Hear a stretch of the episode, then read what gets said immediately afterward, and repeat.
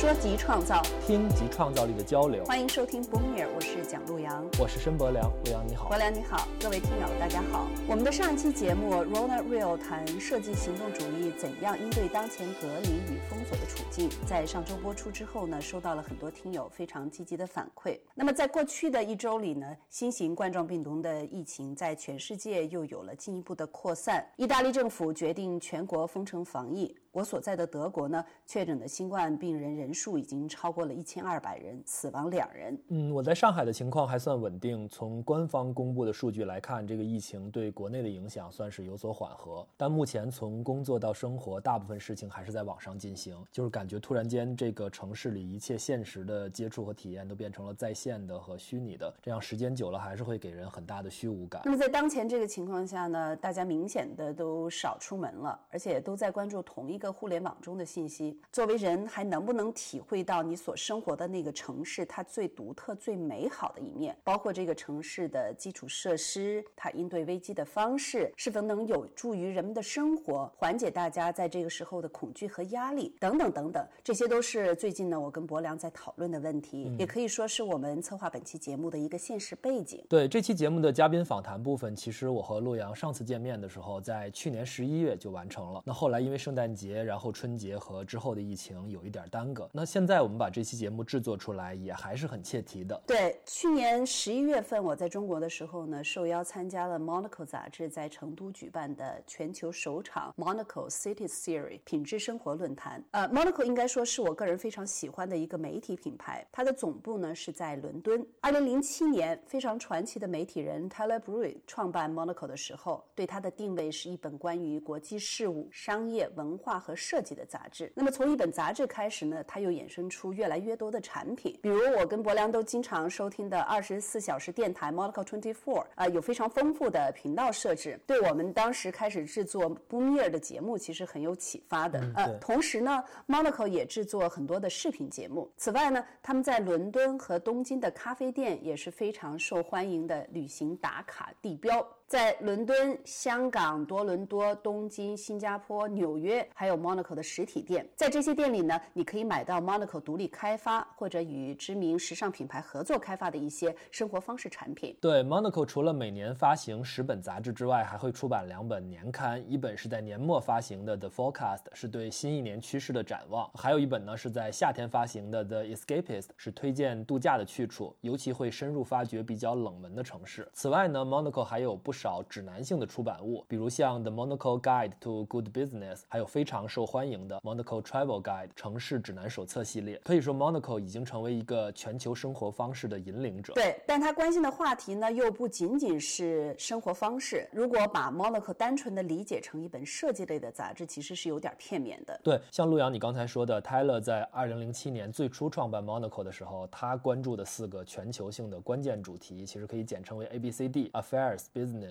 Culture and Design。那现在这四个仍然是每期杂志内容板块最主要的结构。那关注国际政治和商业环境与文化生活方式之间的关联，可以说是 Monaco 独创的一种方式。那这也体现在，比如他们每年会发布一个非常有影响力的 Quality of Life Survey，就是城市生活品质榜单，会评出全球最宜居的前二十五个城市。同时，他们还有一个软实力榜单 Soft Power Survey，会评出全球软实力最强的前二十五个国家。嗯，从从二零一五年开始呢，Monaco 又推出了 Quality of Life Conference 城市生活品质论坛，邀请全世界最有影响力和活跃度的人物，探讨城市生活方面的前沿话题。每年它的会呢是在一个不同的城市举办，目前呢还都是在欧洲的一些城市。呃，去年十一月呢，他们是首次在亚洲开启了一个 City Series，中文也被翻译成品质生活论坛。我们刚才说到啊，他们选择的第一期论坛的举办地点呢是中国的成都市。嗯，这个选。择也非常特别哈，对，咱们两个哈都是对 Monaco 有很强的认同啊。我记得我们最初创办 Boomer 的时候呢，一个比较核心的定位也是关注艺术文化和商业经济环境的共生关系。所以我们的这期节目希望能够全面的介绍一下 Monaco 它的创办理念、它的运营模式、它对中国的影响，以及它怎样理解媒体和城市生活的未来趋势。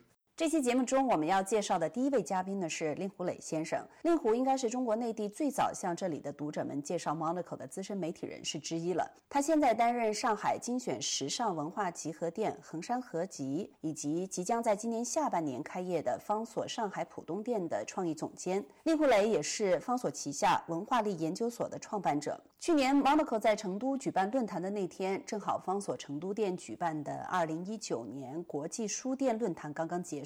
作为 Monaco 的老朋友呢，他也受邀参加了论坛。在现场，我们俩挨着坐，所以一边参与论坛，一边也有机会交流了很多关于 Monaco 的话题。呃，所以后来咱们在上海又约了他和 Monaco 的亚洲区主编 James Chambers 一起在令狐的办公室进行了专访。那么我们就先来听听令狐磊谈他眼中的 Monaco，以及方所成都店和 Monaco 在2017年的一次合作。其实 Monaco 对很多呃编辑来说，或者做杂志人来说，都是一个非常独特的存在。因为 Monaco 它意味着是一种新的理想。因为在我们知道传统的新闻媒体里面有时代、有 People 人物等等，或者再早之前有 Life Magazine，但是没有一个杂志像泰勒在宣布做 Monaco 的时候，他提出的是一种属于二十一世纪的人该怎么理解这个世界。他提出了这样的一个命题，因为他其实是对于那个《经济学人》就是《Economist》这本杂志，他是深受影响，但是他又觉得就是那本老牌的英国经济杂志，他无法触及很多新的人群对于都市的理解或者对全球的一种共性的理解，所以在这个过程中，我觉得 Taylor 他提出这个理念，他就是用新闻加上生活方式报道，加上时尚，加上设计。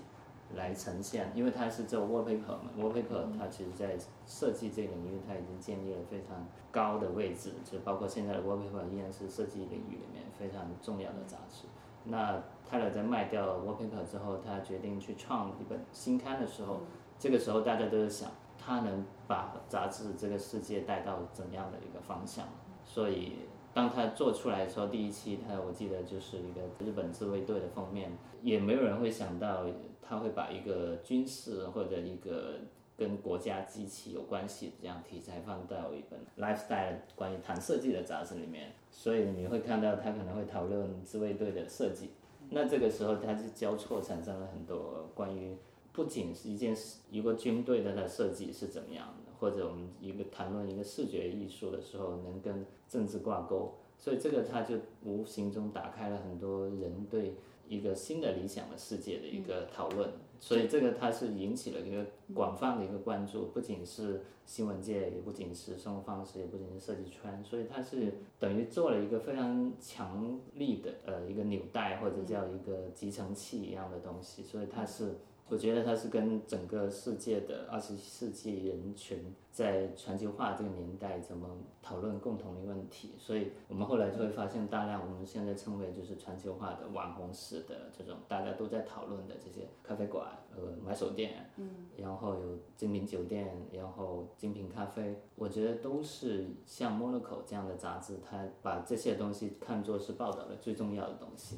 当他们这么重要重视的时候，这些城市、这些区块，他们关注的像一手这样的设计品牌，都会慢慢发生很多变化。他们也会很关注像 A 四 Hotel 这种关于社群和酒店的这种混合地带。所以，我觉得它有点像一个产业的一个孵化器一样，推动了这些产业全球的这些城市的发展。在他们这次跟成都相关的这个项目之前，其实跟你现在在主理的这个方所的话是很有关联的哈。你能不能也讲一下这个背景？对我们是在呃两年前我们在准备那个书店力论坛的时候，我们觉得呃 m o r o c o 其实它有一个很有趣的一点，就是 Taylor 经常推崇纸质阅读，就甚至他会讨厌 iPad，甚至是 Kindle 这样的，他都会反对。他们甚至还出了报纸，说说在沙滩上面就会发现传统媒体的好处，因为你在阳光沙滩上依然能阅读，但你的电子产品都变成一个废物，看不到。因为太亮了。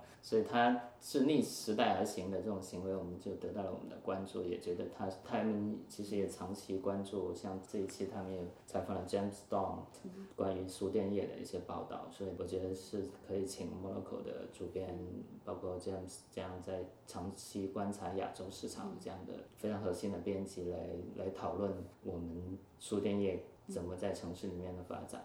所以他参与这个论坛，对我们来说也是非常好的一个刺激，就是国际的视野怎么去看书店业。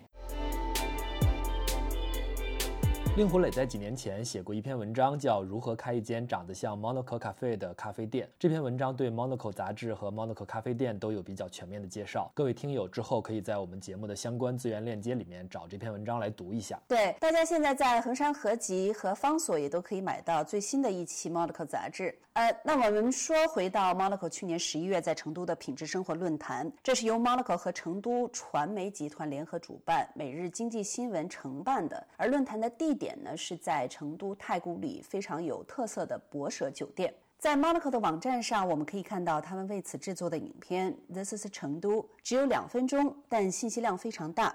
关注的不仅仅是我们提到成都时一般会说起的吃喝玩乐，更多的是关于成都的经济实力、软实力、外交群体、旅游品牌、近期的城市项目和商业机遇等等。啊，我们也会放在本期节目的资源链接里供大家参考。对，但是我看到这个论坛的日程，除了在开头放映了你说的这个影片之外，好像并没有专门关于成都的内容，嗯，也没有邀请任何来自成都的发言嘉宾。对，这是很有意思的一个话题。其实包括我自己在内，在一开始大家都很容易产生疑问的一个地方。那其实呢，对 Monaco 的论坛来说，主办城市是提供一个来自全球各地的嘉宾与观众交流的环境，而不一定作为论坛的关注焦点。呃，那么它论坛关注的呢是全球城市的呃普适性话题。虽然论坛的现场议程只有短短半天，但为此专程赶去成都的嘉宾和观众们都会待上个三五天，在这座城市进行观察、体验和互动，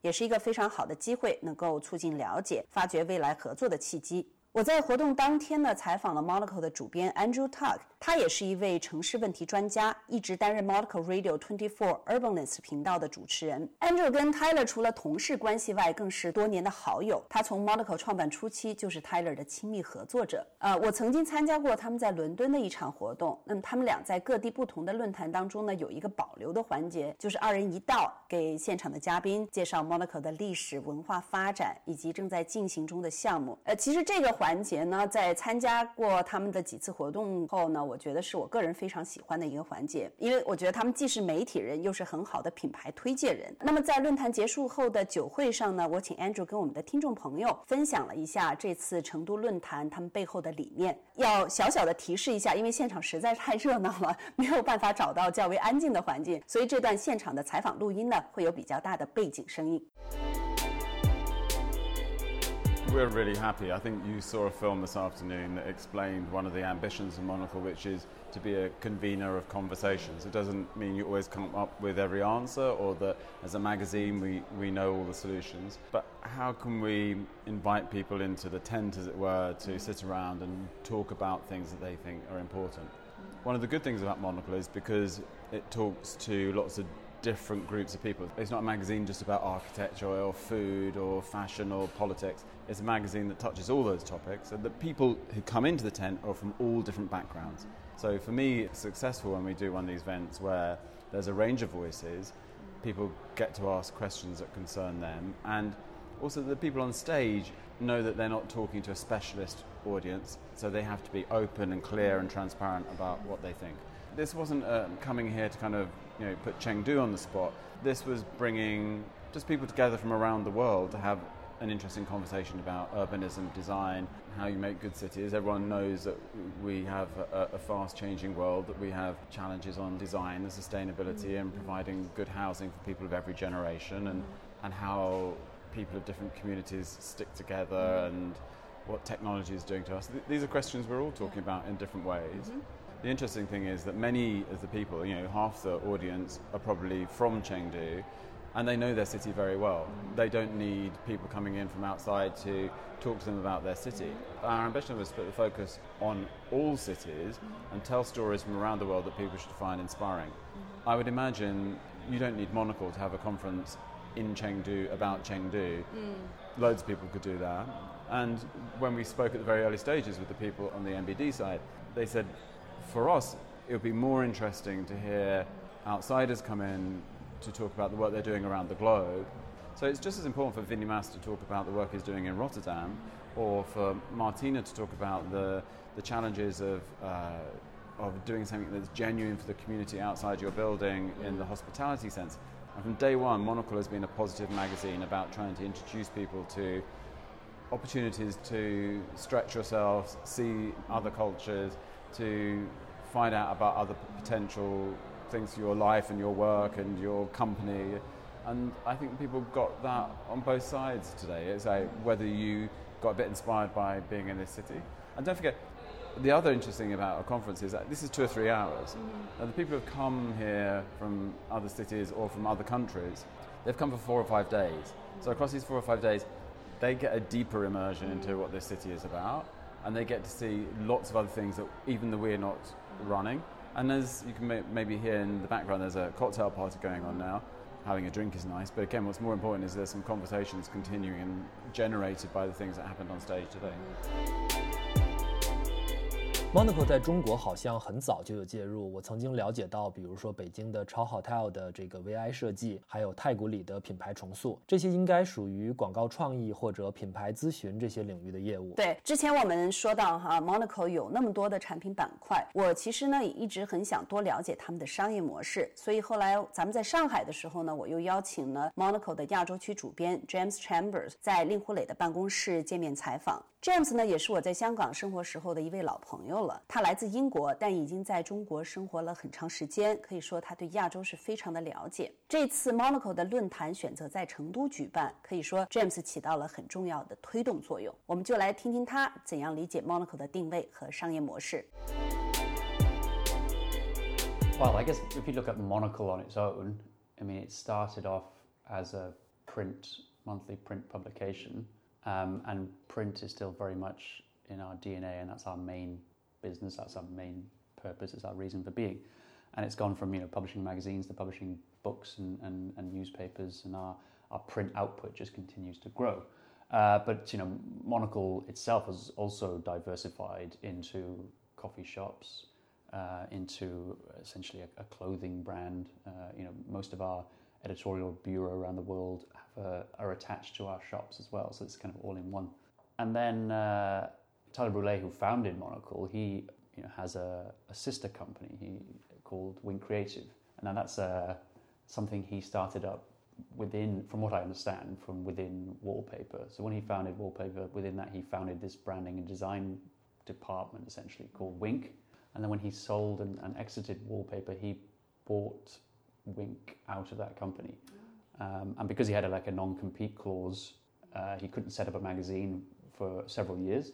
So during that time, he uh, focused on on Wink. Uh, Wink, whether this year or last year, celebrated its 20th anniversary. Um, so they just published a book uh, that looked at all their projects around the world. So they've done loads of different branding uh, projects for governments, uh, like Thailand, but also for car companies. And, and I'm always surprised when I uh, travel around the world, travel around Asia, and just discover all the different clients that Wink have, have worked for. It's quite incredible. So, um, you know, Monocle is still very much a media company, and Wink is our sister company. We are separate, but under the same, I guess, umbrella. Um, and Tyler, you know, is, is the majority owner of both. I guess um, you, the example of Chow Hotel, you know, the reason why we went up there primarily was because Wink did the branding for Chow Hotel. Um, and I think they did uh, the Taiku shopping mall up there as well. Yeah, Rocky also Yeah. mentioned that. Yeah. Yeah. Um, so the reason we, we went up there for that conference was because of the launch of that hotel, because it was a Wink project. And so we decided to uh, make it into a bit of an event as well and have a monocle element. So that was primarily a, a Wink event, um, and I guess this, this Chengdu one is, you know, the first purely monocle event that we've done in China. 好，我明白了，相当于是一九九六年，Tyler 创办了 Wallpaper，然后运营了一年就把 Wallpaper 给卖了。但是他同期创办的咨询公司 Win Creative，他还在运营着。那之后，他在二零零七年创办了 Monaco。借用 James 的话来说，Monaco 和 Win Creative 是 Tyler 运营的两个姐妹公司。那之前我说的超 Hotel 和太古里的项目，其实是作为 Win Creative 的客户。嗯，对。那陆阳，你觉得 Monaco 这样的模式在中国可以复制吗？嗯，其实有很多设计类的。杂志或者财经类的杂志在形态上模仿 Monaco 啊，但是我个人觉得呢，模仿它的运营战略是比较困难的。嗯，呃，首先呢，单纯把 Monaco 界定为一家媒体公司而来制定它的商业模式，这个出发点我觉得就不对了。啊，如果你深入了解 Monaco，它其实是一个很 niche，就是很独特的咨询公司，而杂志呢只是其中比较有 visibility、最有曝光率的产品之一。它的运营成本也远远不是靠只做传统内容的。杂志本身的收益来维持的，那么这一点上呢，我相信很多经营着传统媒体的管理者们都会感同身受的。嗯，其次呢，Tyler 这个创始人啊，跟他精干的核心团队，我觉得是这个品牌的核心价值。所以你要单纯去模仿 Monaco 的形态，或者追随它所引领的潮流，最后只能是复制一个廉价的壳儿，而不会有一个真正的精神灵魂。嗯嗯。其实作为 Monaco 多年的老读者，我经常会想的一个问题，反而是如果哪一天 Monaco 没没有了 Tyler Brew，那 Monaco 还会不会是今天的 Monaco？嗯，那么说到 Tyler 呢，呃，这一次呢，我是在香港、伦敦之后第三次见到他本人了。本来呢，我是计划着在论坛结束后的酒会上跟他也录一段采访的，呃，但是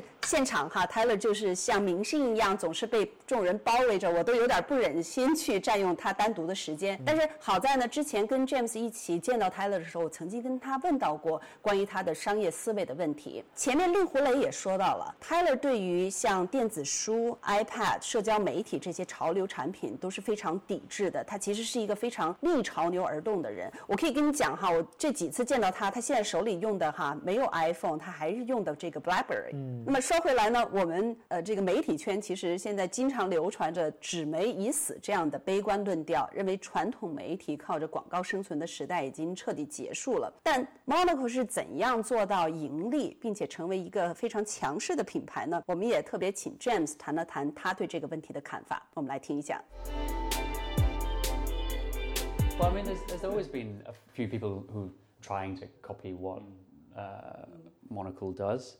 Um, I guess part of the reason they do that is because there is only an English version of Monocle, and Tyler's always believed in uh, sticking to that and not doing any um, local versions because I guess he believes that the reader he wants is the one that's international and, and, can speak the international language of business and travel and everything, which is uh, English. So I mean, there's always going to be people copying, but I guess uh, you know Monocle continues to be here, continues to grow.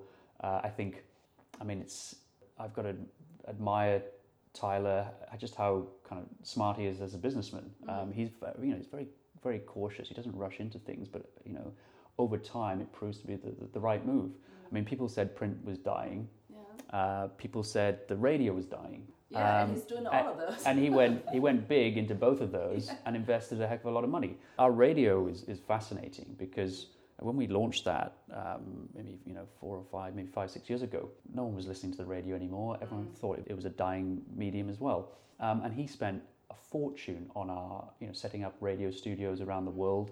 Um, you know we don't kind of cut any corners uh, when it comes to investing in these things it took time. It was the part of the business that wasn't necessarily a revenue generator initially. But actually, what, what's interesting is over the last couple of years, it's become you know a big growth area, and it's having a really strong year, particularly this year. Uh, we all know that podcasts have obviously uh, taken off, um, and suddenly, from a, just from a business model, a lot of um, advertisers want to have their own shows. Um, you know, so Tyler's done uh, his own shows this year with, with the likes of kind of Chanel, where he's kind of flown around the world interviewing people like um, Pharrell and the late Karl Lagerfeld for these sponsored shows, but also we have our own editorial uh, programs as well. So, I mean, that it's been fascinating from my point of view to watch the radio take off and become, a, you know, something that contributes to, to the mm. business that, that uh, not just something that kind of costs. But you know, going back to the, the, the, core of Monocle, you know, Tyler's a big believer in print. He's a serious journalist. You know, he cut his teeth as a, as a war journalist. It's what he really believes in. And that's what gets him out of bed every day. And I guess his idea was, or what he saw was that everybody was rushing out of print. Everyone thought it's dead. You know, there's nothing there. There's no money to get. There's no, there's no demand. And he didn't agree with that. You know, he thought one, there would always be a demand, um, you know, perhaps diminished, but there would always be a lot of people who still want to read in print. And when it comes to the commercial side, there'll always be advertisers, especially on the luxury end, who want to see their products in a beautiful publication. Um, and I think he paired those two together and has proven you know, to be quite successful at that. 詹姆斯说到泰勒创办电台的这个经历，其实洛阳咱们现在运营波米尔播客也有类似的感受。总之，泰勒是有一种不去迎合潮流的那种预见性，这个也是我们两个非常欣赏。嗯，对。去年 Monaco 在成都的论坛呢，也有很多对于城市未来趋势的讨论。咱们一期节目的时间实在有限，没有办法全面去呈现论坛的内容。但是我在现场采访了非常重要的这个发言嘉宾，荷兰建筑师 Winnie Mas，他在论坛上探讨了亚洲和其他地区建筑行业的可持续发展问题。嗯 i Mas 应该是很了解中国了。他联合创办的建筑事务所 MVRDV 在中国有很多项目，就近几年经常被提到的，比如说天津的滨海图书馆、深圳设计互联主展馆的那个开幕展“数字之维”的展览设计，还有正在建造中的上海张江未来公园。那二零一九年 i Mas 还担任了国际建筑设计杂志 Domos 一年的轮值主编，应该是非常了解国际的建筑语境。对，所以我特别请 w i n n i Mas 谈了谈他眼中。中建筑与城市规划面对的未来问题，这个未来可不是凭空预测的啊。Winnie Mas 创办了一个叫 The Why Factory 的智库，与全球各地的研究机构、学院合作，去共同探索未来的趋势。我们来听听他的描述。Environment is a, is a multi-layered word. It, uh, on one hand, you want to do it to make new cities in such a way that they are better for the planet, mm-hmm. so that they, they don't uh, emit uh, CO2, that they work on cooling, and uh, that they have a kind of non-carbon oriented uh, energy uh, production. Actually, they produce energy in that way. But secondly, and you're right, environment is also about people, about sociology. And yes, it should be equal, it should be accessible, it should be completely open, it should be safe, it should be not controlled despite that. Mm-hmm. So it's a contradiction. And that's quite a task to do that. So this combination of. Uh, so and they shake hands, these two elements. And then I, I give you an example. At the moment that we want to make intimate streets, which mm-hmm. are mostly better than huge streets, because mm-hmm. uh, yeah. where do I see people in their eyes? So in France, so we make streets of 10 meter wide at the moment. So you can walk between facades and uh, you feel like a human, and, and, not too high because of other things. And then you make laws that where sun can go still to the street, but causes like shadow on the other side. They have a combination of being in the sun, warm, and being in the shadow, say cool, which we also need half of the year. So I think this kind of contradictions we have to serve. So it, it, combines at that moment being social, intimate, and therefore also safe because you control each other. You don't need policemen to do that. Mm. Uh, and secondly, you make a kind of energy-wise a very good uh, say environment. Uh, that's exactly the combination that I try to strive for. Mm-hmm. Uh, like James asked uh, his last panel about the forecast and then more and more for hospitality, but I hmm. wonder what will be your prediction in terms of the people's focus in your industry in coming years? Well, it's very clear that currently the sustainable agenda in Europe is super, mm-hmm. super strong, and uh, that needs to be done both in sociology terms as in ecological uh, terms, and that can be stronger in Asia to be direct. So, for instance, in in the nearby future, many cities you cannot work with gas and oil anymore. You have to do it in, with alternative types of energy and also with the central heating systems, etc. You have to work on that. Secondly, you cannot work with concrete in the, in the future anymore. They, they too much CO2 emission, and uh, you have to do it more in wood or with alternatives uh, to be developed in the concrete business. Also, in the future, you need more public transport, even. And private transport will be maybe uh, leading to more electrical cars, but yeah, electrics in 20 years we have to get rid of the batteries anyway also so there's uh, and needs to be hydrogen so it is still good for the coming 30 years to invest in metro lines in public transport these are the what i forecast that needs attention because other my kids will kill me because they will hate me that I didn't mm-hmm. defend that agenda. Because forecast, in a way, there are necessities and there are possible disasters that if you don't do it, what happens then? Mm-hmm. And that is uh, and that's rather dramatic in a way. In terms of this area, do you also have people working on the not? So it's not only just design your current project. You have to think ahead of the time. No, right? that's what I'm happy with the Y mm-hmm. Factory to have this uh, mm-hmm. kind of think tank in the mm-hmm. university, which also collaborates with universities in China and in Hong Kong. Like now, we're working on the green dip, so that's basically trying to find out how much plants do I need and how can I make that on the walls, on the roofs, in the houses, and in the public spaces. And how much would that cost? What is the benefit of that? How much would it need in terms of maintenance? And what kind of structure do I need to make that?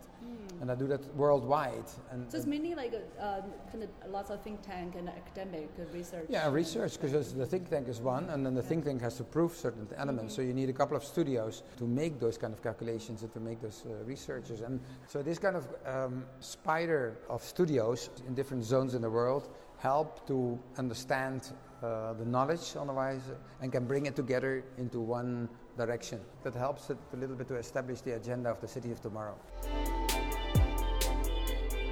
Wendy Mass 后面说到的这个全球的研究网络，其实和 Monaco 在全球的人员配置也很有共通之处。包括 Tyler 要求团队成员有复杂的知识结构，要保持进行各种调研，这些也是非常值得中国的媒体人学习的地方。嗯，前面 James 也提到呢，这次在成都的论坛是在中国第一场完全由 Monaco 主办的活动。我们在采访令狐磊的时候呢，他向我们分享过他对于论坛现场的一些观察和感受，也谈到一个非常重要的问题，那就是 Monaco 可以为中国带来什么？我觉得他讲的非常精彩。那么，所以在这期节目的最后呢，我们来听一听令狐是怎么说的。我特别喜欢他有很多就是使用了呃版面语言或者插图或者是视觉的语言来串起这个整场，就不管他们在聊什么的时候，他们永远背景会换，就不是一种一成不变的这种背景。所以，然后他们有一个 big interview，就是把那个他们请到的 Mass，就是 M V N D V 的创始人来做他们这个等于有有点像我们看杂志的话，会有编者前言，有那个记者的观察，他们去城市的发现，也会有一个大访问。所以这个章节，然后加上后面有酒店的报道，有更多其他领域的报道，或者有当地人的采访，我觉得这跟我们看一本 Monaco 杂志是同样的感受，只不过是我们看到的是现场，我们看到的是主编以及他们的编辑团队他们的发现、他们的问题。我们是很难得能跟着他们的主编，跟着他们的编辑到一个采访现场，所以这个我觉得是很有意义的，是你目睹了一个呃，其实采访现场有一个很好，就是很多突然的东西，很多突然的说法、突然的灵感，你需要重新去。调整你的问题，他采访你的提纲会重新的变化，